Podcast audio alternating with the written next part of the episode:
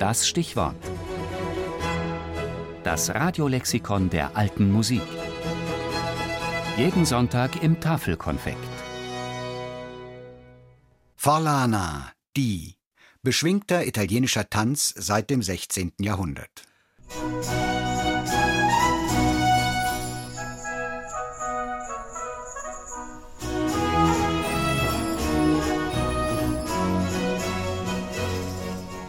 Es ist ein Tanz der Liebe und Lust. Jeder Schritt, jede Geste ist von schmachtender Anmut. Beschwingt von der Begleitung durch Schalmei, Tambourin und Kastagnetten will die Tänzerin mit Lebhaftigkeit und graziöser Flinkheit die Leidenschaft des Tänzers erregen. Das Paar vereinigt sich, trennt sich und jede Bewegung kündet von Liebe, Raffinesse und Koketterie. Der italienische Tänzer und Choreograf des 19. Jahrhunderts Carlo de Blasis über die Forlana. In Frankreich heißt sie Forlan, in Italien auch Furlana oder Friulana, Namen, die auf die Herkunft des Tanzes deuten. Er stammt aus dem Friaul, aus der Landschaft im äußersten Nordosten Italiens um die Stadt Udine. In der Volksmusik ist die Forlana ein Paartanz mit umwerbenden Schritten und Gesten, ein Werbetanz mit erotisch-sexuellen Konnotationen. Er ist lebhaft im Tempo und bewegt sich ursprünglich im geraden Zweiertakt.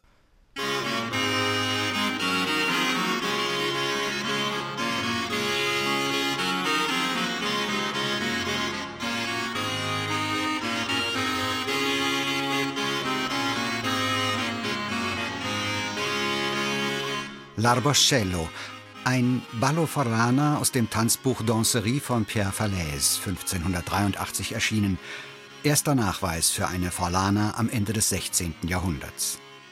Im 17. Jahrhundert profiliert sich die Forlana zu ihrer definitiven Ausprägung. Ein beschwingter Tanz im Sechsachtel- oder Sechsvierteltakt mit punktierten Rhythmen und Motivwiederholungen.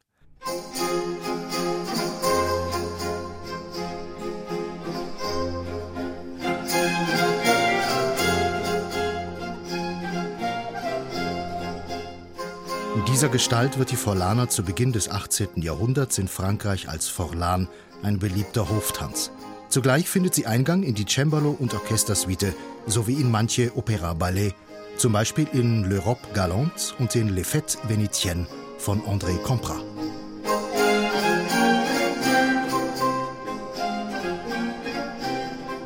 Und auch deutsche Komponisten adaptieren die Forlan. Telemann etwa und ganz prominent Johann Sebastian Bach in seiner ersten Orchestersuite.